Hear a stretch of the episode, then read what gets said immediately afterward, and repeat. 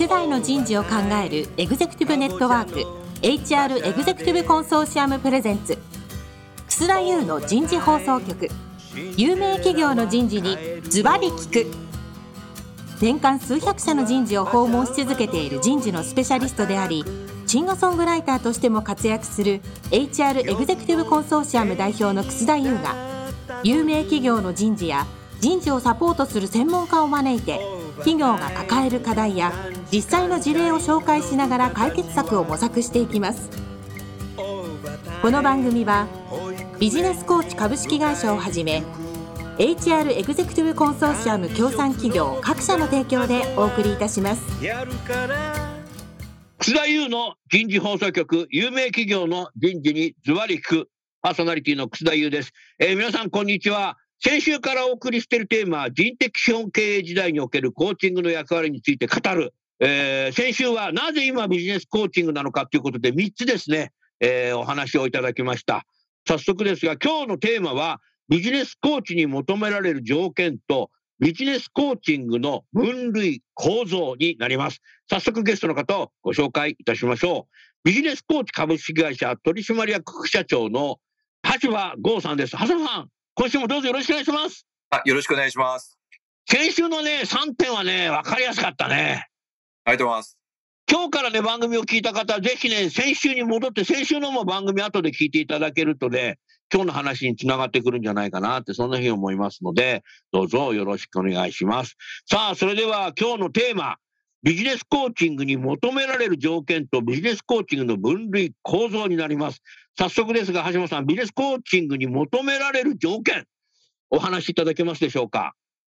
はい。えっと、まずビジネスコーチに求められる条件っていうことで、まあ本の中にもまあ5つのキーワードであの書かせていただいたと思うんですけど、まず一番求められるのは、やっぱりそのコーチとしてのまあ人間性とか、まあ倫理観とか、まあそういう部分はあの非常に大切な部分かなというふうに思ってます。はい。はい。おっしゃる通りだね。で、二つ目として挙げているのは、やっぱりそのビジネスコーチングのスキルとか、あと学習能力。学習能力っていうのは、実際にそのクライアントの方々に対する理解を深めたりとか、まあ今世の中でどんな変化が起こっているのかっていうのを、まあ学んでいく力っていう意味で、まあ学習能力というのを挙げさせていただきます。お客様のビジネスについて興味を持つっていうとこなんでしょうね。そうですね。わかんねえなって言うんじゃダメですよね。うん、理解しようとする力が学習能力の大前提になると思うので。うん、うん、そこがやっぱ興味が持たない人じゃなかなか向いてないかもしれないね。うん、そうです。そういうの向いてない人もね、コーチングやってる人いるんだけど、結構上から目線のコーチやってるんですよね。うん、なんかね、それ良くないなっていうふうに思う時時々あるんですけど、でも2点目は意外とね、落とし穴ですよ、そこ。うんうんうん、意外と当たり前なことなんだけど、できてない人がいそうです。うんうんうん、3点目はいかがですか？あ3点目は、まあ、ビジネスに関する、まあ、基礎的な理解というふうに挙げさせていただいてるんですけど、例えば、やっぱりその、ビジネスコーチングなので、まあ、ビジネスをテーマに扱うわけなので、あの、当然、コーチングを受ける方々っていうのも、まあ、経営者だったり、経営幹部だったり、まあ、ビジネスパーソンの方々でいらっしゃるんで、うん、まず、その、ビジネスってことは、まあ、売り上げを上げたりとか、利益を上げたりとか、まあ、生産性を上げるみたいなことがテーマになっていくわけなので、はい、全くそういうことに対する、まあ、言葉の意味がわかりませんとか、まあ、なんでそういうことが、あの、大事なのかがわかりませんとか、あと前回の、例えばそのコーポレートガバナンスコードが改定されて、まあ、人的資本に対する投資がこれから大事になってきますよ、みたいなのが、そんなの私は知ったことじゃないっていう感じだと、まあ全然そのビジネスコーチとしては、まあ難しいのかなと思いますので、そういうビジネスに関する、あの、基本的な理解っていうのはそういうニュアンスで、あの、書かせていただきました。まあですから、大企業であれば、トップ層の方は、やはりそのコーポレートガバナンスコード改定になったり、人的資本になって開示をしていくっていう中で、やはり既存の株主の方とか、これから投資しようとする投資家の方に説明していく責任があるわけですよね。えー、それを対話、会話という言葉にしていますけども、そういう中で、それについてどうしていきましょうかっていうこと自体、エグゼクティブコーチをする方が興味なかったら、うんうんその話にならなかったら、トップからいらないよ、君って言われちゃいますよね。うんうん。うん。まあまあ、簡単に言ったらそういうことですよね。あそうですね。なるほどね。だからやっぱそういうことも1点目とつながってるかもしれないけど、学習能力だとかっていうのとうん連動してるところもあるかもしれませんね。ビジネスコーチですからね。うんうん。次はいかがですか？あ次は、えっと、まあ、クライアントへのフォーカスっていう風な表現をさせていただいたんですけど、はい。もっと平たい言葉で言うと、目の前にいる、そのコーチングを受ける対象である方々うんを、まあ本当にこう、心の底から応援しようとか、その方がまあ成功するためにとか、その目標を達成するために、まあ全力で支援をしていこうっていうような、こう、意識とかスタンスを指して、えーいる言葉ですね。なるほどな。これはね、でも今、橋場さんのね、社会人のキャリアを考えればさ、あなたはほら、アクセンチュアにね、いらしたけども、アクセンチュア時代に学んだ資質かもしれないね、それ。うん、あそれもあるかもしれないですね。コンサルタントとしてお客様の成功を導くわけでしょ、うんうんうん寄り添っていくわけですよね。で、現場に入り込んだりさ、いヒアリングしたり、うんうんもう当時は残業も徹夜もしながら 資料を作って、はい今だと禁句だけど、そうですね。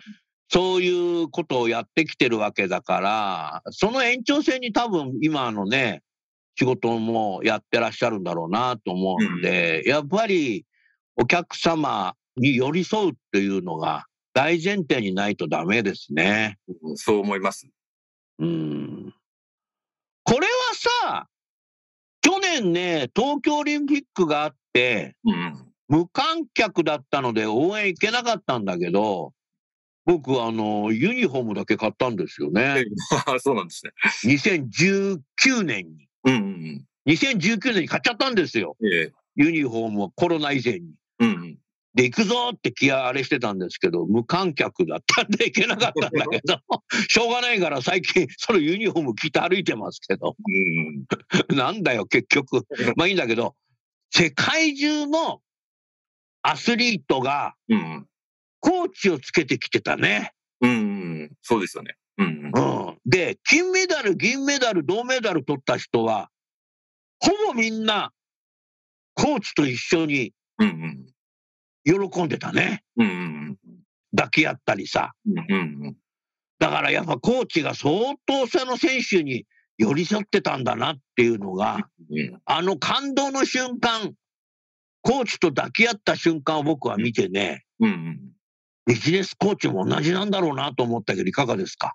いや、もうまさにそう思いますし、そのスポーツのアスリートに対して、あの、コーチがついているのと同じように、まあビジネスパーソンにも、まあ一人のコーチをつけていくっていうのを、やっぱり、あの、実現していくことに、まあ今集中してやってるっていう感じですよね。なるほどね。そこですよね。だからグローバル競争になってるっていうことは、もうオリンピックに出るのと同じぐらいの感覚になっていかないといけないってことですよね。うん。それで本当にこう先が見えないじゃないですか。こう地球の情勢がどうなってるのかわかんないし、国同士のこともよくわかんないし、うんうん。うん、それからコンペティターも今までのコンペティターじゃないところがこう入ってくるし、うんうん。サプライチェーンもなんかなんかさ、コロナで停滞しちゃったりするし、この円安どうすんだみたいな話とかさ、うんもういろんなものがごちゃごちゃごちゃうん。なってく中でも、きちっと無観客で戦わないかなならない選手を見ていればね、うんうん。自然的にコーチをつけないでさ、無観客のさ、日本に来てさ、金メダル取れる人なんていうのは数知れてるよ。うん。やっぱりね、いろんなこう、緊張感とか、あの、ストレスだとか、いろんなのを抱えるもんね、トップっていうのはね。スポーツの選手もビジネスのアスリートもね。でも、振り返るとさ、トップって、スポーツの選手もそうだけど、孤独ですよね。孤独ですね。特に上に行けば行くほど孤独になると思いますよね。おーうんここもメモするとこだな。なるほどな。うん、やっぱりだから、やっぱり孤独な人にはやっぱコーチをつけていくことによって、やはりスピードアップするような気がするな。うんうんうん。それはかなりコーチングの効果の一つとしてあると思います。一つとしてある。うんうん。あ、スピードアップ自体が。ああ。あの、人間って一人でいると、つい先延ばしすることってあるじゃない。うんうんうん。明日からやろうとかさ。うんうんうん。1月1日に神社行った時だけさ、今年は頑張るぞって言うんだけど、もうなんか2日目からやってないとかさ。はいはい。で、去年そうだったから今年は10円じゃなくて50円入れようとかさ。なんか来年からやろうとか、明日からやろうとかさ。うんうんなんかすごい人間って先延ばしするの得意ですよね。うんうんうんで。も経営者もひょっとしたらそういうところあるかもしれないね。うんうん今もう考えたくねえと。うんうん明日やるからみたいなとかさ。来週考えようとか。うんうん週末ゴルフだからゴルフ行ってリフレッシュして来週からやろうとかさ。うんうんなんか常にこう先延ばしが得意になんかこう自分の頭の中で入れちゃう可能性があるけど。うん。でもコーチがついてさ、コーチからさ、それいつまでやりましょうかみたいに言われるとさ、先延ばし言えねえよな。うんうん。本当そうですね。コーチってそういう役目もあるよな。ある、ありますあります。来週からうさぎ跳びやりますなんつって、お前、なんでお前金メダル取れねえぞってのと一緒ですからね。うんうんうん。うーん。人間って弱いんだよ。先延ばしするんだよ。うん。今のね、この先延ばしの話はね、これも紀元前の哲学者が書いてた。別の本だ、別の本。別の本。人間はいかなる立場においてもうん先延ばしするのがうん得意になってるみたいな書いてあった。うんえ？それでは戦いに勝てないって書いてある。戦いって書いてあった、それには。まあ戦争なんだろうな。あーだからなんかね、哲学、人事の本勉強する、哲学の本勉強した方が人事いいよ。そうですね。うん、なるほどな。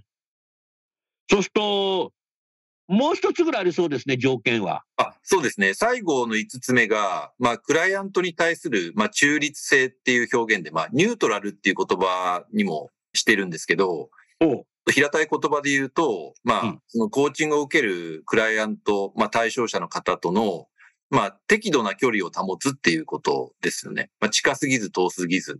ああなあなあにならない。あ、そうそう、そうですね。ビジネスライクに付き合うというこうん。ビジネスライクに付き合うって言っちゃうとなんか冷たい感じを抱くと。人もああ、冷たくなっちゃうのね。思うので、まあ、冷たくは決してないんですが、かといってそれこそ、まあ、なあなあではないし、仲良しクラブ的な感じでもないっていう、そういう、まあ、適度な、まあ、緊張感を、まあ、キープするっていう感じでしょうかね。言うべきことはお互いに言える仲になるってことだろうな。うんあそうですね。まさに適度な距離感っていうか、あの、いい関係性と適度な距離感がないと、あの、まあ、耳が痛いことも言えないと思いますので、まあ、そこはうんニュートラルとか、まあ、中立性っていうのはすごく大事かなと思います。おーそうすると、今の5つの中で、特にこの最後のところって、橋場さん自身、どうやって心がけて鍛えてきたの？うーん。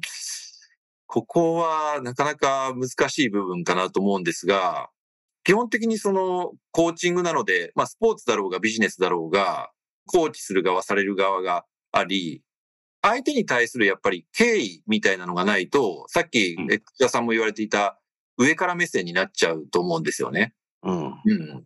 で、私は、あの、年下の方だろうが、年上の方だろうが、人生経験豊かな方だろうが、そうじゃなかろうが、やっぱり相手に対する敬意っていうのを持たないと、ニュートラルさって保てないかなっていうふうに思っていて、なんかそれ素晴らしい。こだわっていることかもしれないですね。うん。でもそこまでたどり着いたためにはいろんな経験を豊富に持ったってこともあるんだろうね。うん。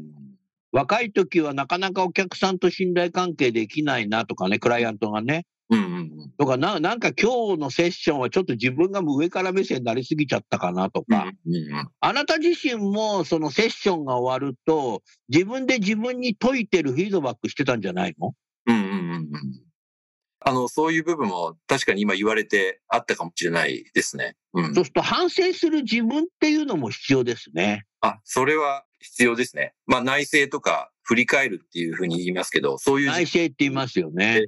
すごく重要だと思いますね。うん。反省しない人もいるもんね。で 言いますね。うん。僕反省しないことよくあるんですよ。ああ、反省なんか猿に任せればいいみたいな。なるほど。昔ほら反省ってよくやってたじゃない、猿が。やってましたね。流行りました。あれは本当に反省してんじゃなくて、仕草を反省してるように見せてるだけだと思うんだけど。うん。だからね、もうは反省したくないときはね、反省なんか猿に任せとけばいいよみたいな言い方したことが僕あったんで、僕には向いてないのかなっていう思いましたね。それでも重要だね、内省するっていうのね。重要ですね。うんうんう。ん。で、結構コーチングとかビジネスコーチングをしていて、すごく成果を出す方っていうのは、うんほぼほぼ例外なく内省されてる印象がありますね。その方自身がね、あその方自身が。ほう。真逆な方ってどういうタイプなんだろあ、もう真逆な人は、例えば今日一日とか、あの一週間活動しても、一切こう振り返ることなく、もうもう前前だけ向いてきますみたいな。まあ一見かっこよさそうなんですけど、う。やっぱり優秀な方はどうやったらもっと次の一週間よりよく過ごせるかみたいなことを、うんそのまあ経験からやっぱり学んでいくっていう、まあそれをこう内政を通じてやるっていう、そういう印象がすごくありますね。ああ、優秀な人は、さらに自分は成功したい、もっと優秀になりたいっていう、うんうん優秀とか成功っていうのは無限大に広がるんだっていうことを信じてる人なんだろうな。うん。うんうん俺はもうトップだから、もういいんだよ、みたいな。形じゃないってことだね。そうですよね。うん人間の成長の可能性は無限大。うんうんうん。いや、本当に多分そういう大前提でいらっしゃる方が、やっぱり、あの、成功されてるんだろうなと思います。人間の成長の可能性は無限大っていうのはね、これインド哲学なんですよ。ああ。全部て哲学にルーツがあるんですね。だから人間はさ、変わってないんだよ。うん紀元前も何も。うん。だからね、哲学面白いですよ。うん うん。これ、それて、あの、インド哲学ですう。ん。いや、でも、コーチングもそういう哲学とつながってるね。かなり繋がってますねそ。れがビジネスように工業化されたってことですよ。うんうんインダストリーだよ、これも。うんうんうん。加工されたってことですよね。うんうんうん。進化したってことですよね。求められる条件ありがとうございます。じゃあそういう中で後半はビジネスコーチングというもののその分類とか構造について解説していただけますか？はい。分類とか構造ということの前に、おそらくそのリスナーの方々も、まあ、いわゆるコーチングと、まあ、ビジネスコーチングって、まあ、何が違うのかっていうそこね、1回目の時に言言われてたやつね。ええ。うん。で、あの、いわゆるコーチングっていうのは、広い意味でまあ使われている言葉で、それこそ、まあ、スポーツにおけるコーチングもありますし、うん。あの、学校教育の中で行われるコーチングもありますし、まあ、パーソナルなコーチングも、えーあるわけなんですけど、うん。まあ、別のこの番組の中でもお話ししたかもしれませんけど、コーチっていうのはまあ馬車っていうこう意味なので、まあ、今いるところからあの目的地に人を連れていく乗り物というところから、うん。まあ、コーチングっていうのが来てるわけなんですけど、うん。今回、まあ、その、それとは分けて、まあ、ビジネスコーチングっていう、えー言葉をお使っていることの一つは、やっぱり、あの、ビジネス目標を達成するっていうのが、まあ、その対話のゴールにあるっていうことで、うん。ビジネス目標って何っていうと、その、まあ、売上上げるとか利益を上げるとか、まあ、職場で言うとこう離職率を下げるとか、まあ、そういうのが分かりやすい例だと思うんですけど、その、パーソナルコーチングと違うのは、組織の中の個人っていう捉え方をビジネスコーチングがするっていうところですかね。組織の中の個人。はい確かにそうだね。うん。いわゆうんる会社の中での、まあ、管理職とか会社の中での社員とか。うんいわゆるパーソナルコーチングっていうのはあくまで個人対個人の話なので、もっと個人として豊かな人生を送りたいとか、何かこう資格の勉強を頑張りたいみたいなのはパーソナルコーチングの領域だと思うんですけど、うんビジネスコーチングはやっぱビジネスなので、あくまでまあビジネス目標とか、まあ組織における個人っていうのがすごくあの大きく異なるところかなと思います。そうすると、リスナーを代表として素朴な質問を一つさせてください。ええ。ビジネスコーチングをされる方、エグゼクティブコーチをされる方は、そのクライアントに対してのプライベートの話はしない？家族の話とかは？あします、します。全然しますね。あ、そこはしていいのね？ええ全然します。はい。うん。ただ、得たい成果っていうのが、やっぱビジネス上の成果なので、個人として豊かに生きるとか、家族との関係性を良くするとか、そういうのは、あの、ビジネスの目標ではないと思うので、そりゃそうだね。ええまあ、もっとその、まあ、売上とか利益とか、組織の生産性とか、そういった、まあ、いわゆるそのビジネスマターに関することが、あの、うんテーマに上がってくるっていうことですよ。やっぱり、あの、人間って気づいてないことって意外に多いですよね。うん、うんすごく多いと思います。あのね、自分の映ってるビデオを見るのってすごい恥ずかしいじゃない。うん、うんなんで俺ってこんな癖があるのかなとかさ、目をキョロキョロすんのかな。うん、うんうん。でもさ、組織の中にいる周囲の人たちは、え、いつものあなたですよ、それって言いますよね。うん、うんつまり、いつものあなたの姿を見てるっていうことですよ。うん、うんでも自分は毎日自分の姿を見て生きてないからね。うん、うん。だから自分より意外と周囲の組織の人たちの方が知ってる可能性があるよね。うん、それはそういう、ことを気づいてないうん、ことを気づかせるっていうのは重要だよな。うん、うん。あ、そうですね。あと、喋ってる声をさ、聞いたときって、俺ってなんでこんな声なの？みたいな、言う人いるけど。だから聞きたくないとかっていう人いるけど、うん。聞きたくないじゃなくて、あなたの部下全員その声聞いてますよって僕言ったことあったんだけど、そうかとかっつって、聞きたくないじゃないよって言ったんだけど、うん、うん、だから客観視っていうのは見たくない、聞きたくないことをうん、周囲はみんな見ちゃってるし聞いちゃってるので、そこを気づかせてあげる人が必要だってことですよね。そうですね。人間の五感のうちの二感のことだよね。だから、うん見るっていうのと聞くっていうこと。うん、うん。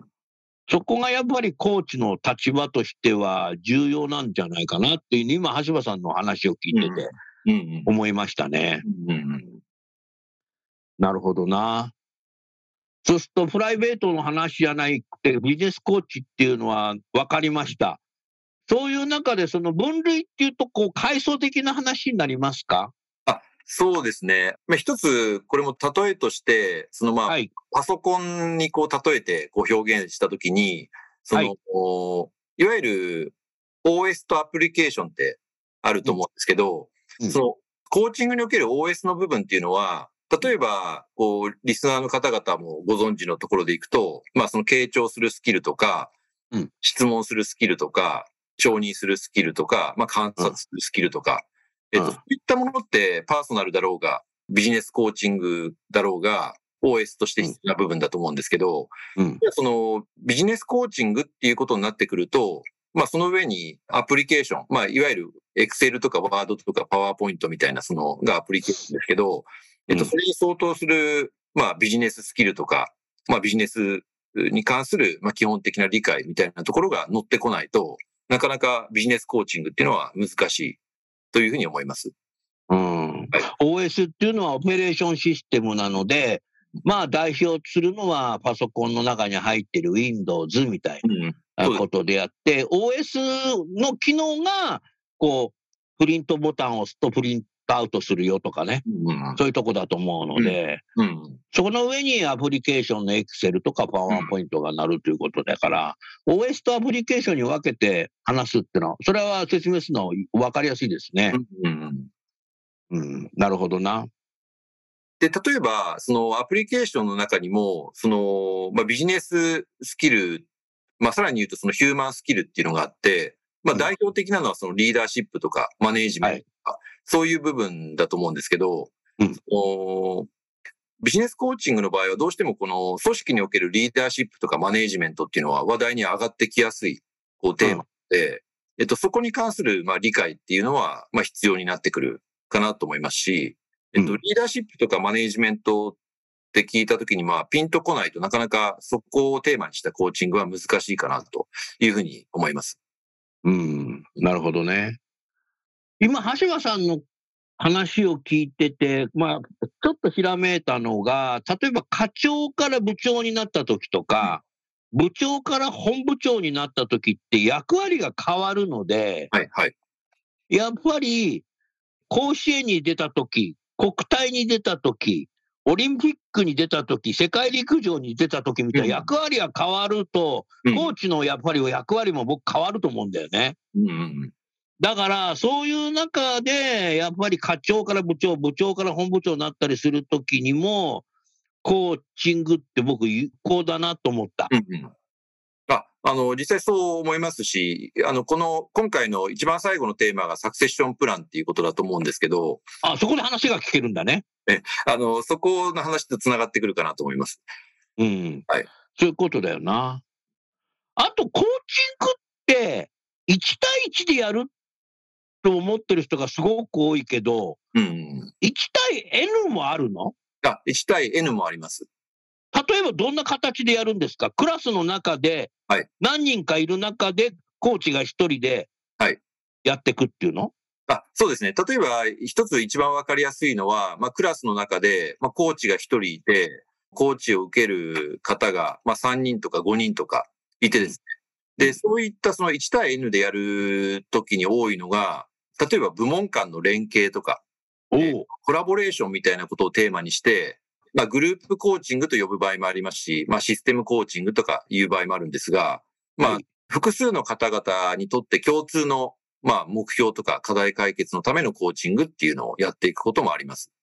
なるほど。はいそうすると A 事業部と B 事業部の人が一緒になって、うんうん。事業部横断的な何かプロジェクトだったり、はい、はい。なんかイノベーションが技術的に起きるんじゃないかとか、うんうん。そでそうういうことを期待するわけですよ、みんな。す。あ、そうですよね。そういう時にコーチに入ってもらうことによって、うん。もっとスピーディーにうん。気づいてないことを気づかせていくっていうことで、うん1対 N の関係っていうのが、ビジネスコーチングであれば成り立つってことだね。あ、そうですね。そういう役割が期待されていると思いますし、いわゆる、その、部門 A と部門 B が、そのコラボレーションすることによって、まあ、新しい価値が生まれるっていうことにつながるんだとすると、うんどういうふうに部門 A と部門 B の人たちが、こう、情報連携したらいいのかとか、協力したらいいのかとか、どういう役割分担をしたらいいのかとか、そういうのを、うんまあ、引き出していくっていう、そういう感じですね。ああ、なるほどな。意外とそういうのってセッションは1回目と3回目と5回目だとだいぶ違って1回目っていうのはなんかお互いにさ牽制しててさうん何も喋んないよみたいな場がある可能性があるのでコーチが引き出すっていうのはあれですね得意なとこですかね。うんうんうん。あ、そう、そうですね。ななので最初はこう、共通のゴールを設定するっていうのが大体スタートかなと思いますね。うん、なるほどね。うんもう3回ぐらいになってきたら具体的にねいつから始めるとかはい、はい。誰が何をやるかとかうんうんどういう時間帯にミーティングするとかなんかそんな具体的な打ち合わせになるけどうん1回目結構重要だね。あ、1回目重要ですね。はい。お互い何も喋んなかったらさ、うんうん。お互いに言ってやるものかみたいなさ、そんな形になる可能、なっちゃう可能性もあるじゃない。ああると思います。はい。そこはやっぱ第三者が入るってのは絶対重要だね。うんうんうん。なるほどな。1対 N のやり方っていうのも、1回目のようにさ、やはりクライアントに寄り添っていく人じゃないと、やっぱり、あの、クライアント側もなんか、冷たい目線で見てしまう可能性があるもんね。うんそこはかなりベテランじゃないと難しいね。うん。うん。あ、そうですね。何者が来たんだみたいな形になっちゃうとさ、う ん何者だって名刺に書いてあるだけじゃダメですよね、これ。うん。なるほどな。うーん。あのー少しまた来週、再来週にお話しいただけるかもしれないけど、ビジネスコーチングっていうのは、クライアントとどのぐらいの期間を置いてやる、一回何ぐらいのセッションが、なんかこう理想なんですか？理想ってないのかな？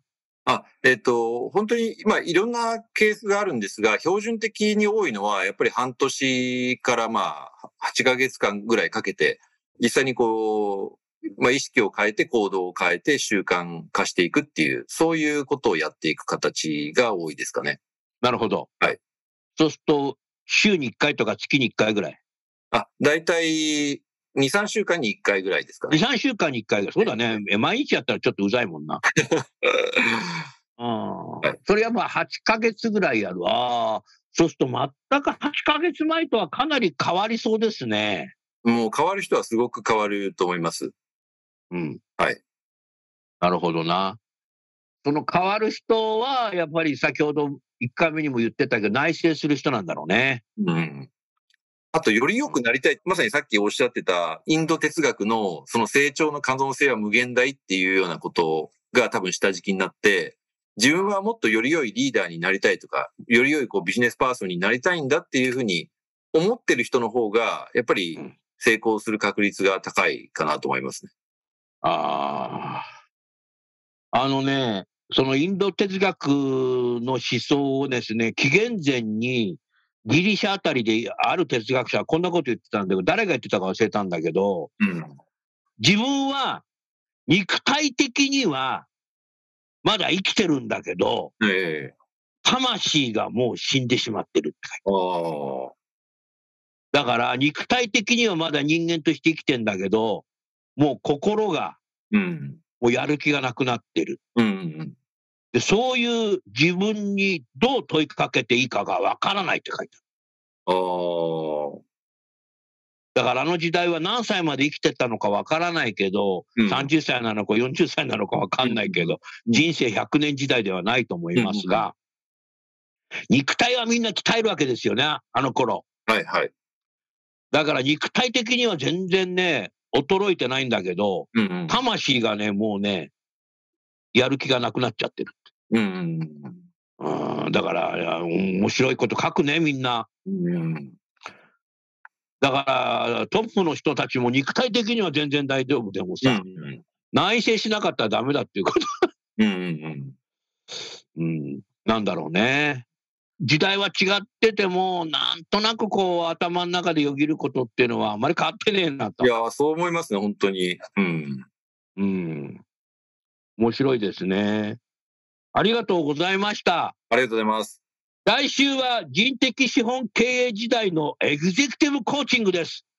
だんだん格論に入ってきますよ。リスナーの皆さん。えー来週もお見逃しなく聞いていただいたらいいと思います。最後にゲストの方をご紹介して番組を終わりましょう。ビジネスコーチの橋場さんでした。橋場さんどうもありがとうございました。どうもありがとうございました。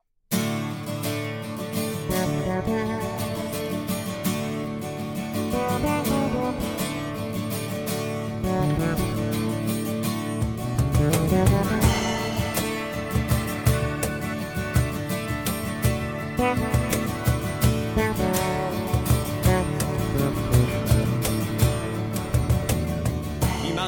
日のお話はいかがでしたか？楠田優の「The Times Will Change 時代は変えられる」とともにエンディングといたします。この番組は日本最大級の人事ポータルサイト HR プロのウェブサイトからもお聞きいただくことができます。HR エグゼクティブコンソーシアムでは月例勉強会や分科会などを通して人事エグゼクティブの方々の共通の人事課題に関する本音の議論の場を提供しています。ご興味がある方はぜひウェブサイトをご覧ください。この番組は人と組織の生産性を高めるビジネスコーチ株式会社。HR エグゼクティブコンソーシアム協賛企業各社の提供でお送りいたしました。